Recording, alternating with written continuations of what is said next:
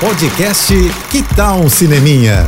Dicas e curiosidades sobre o que está rolando nas telonas, com Renata Boldrini.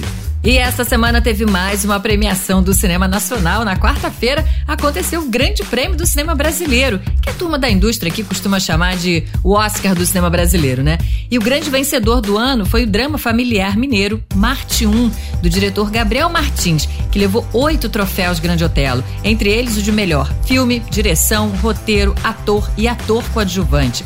Filme realmente, gente, é uma obra incrível e já era de se esperar ganhar tanto prêmio esse ano. Já a melhor atriz foi a Dira Paz, pelo emocionante Pureza. A Adriana Esteves foi vencedora de atriz coadjuvante por medida provisória e a Carolina Markovics levou o troféu de melhor primeira direção de longa-metragem pelo filme Carvão.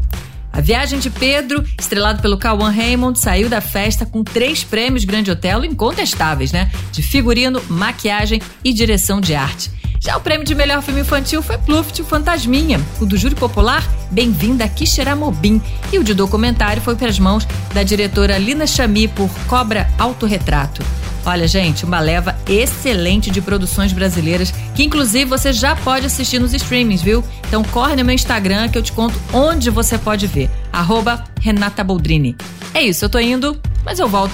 Sou Renata Boldrini, as notícias do cinema. Hashtag Juntos pelo Cinema. Apoio JBFM.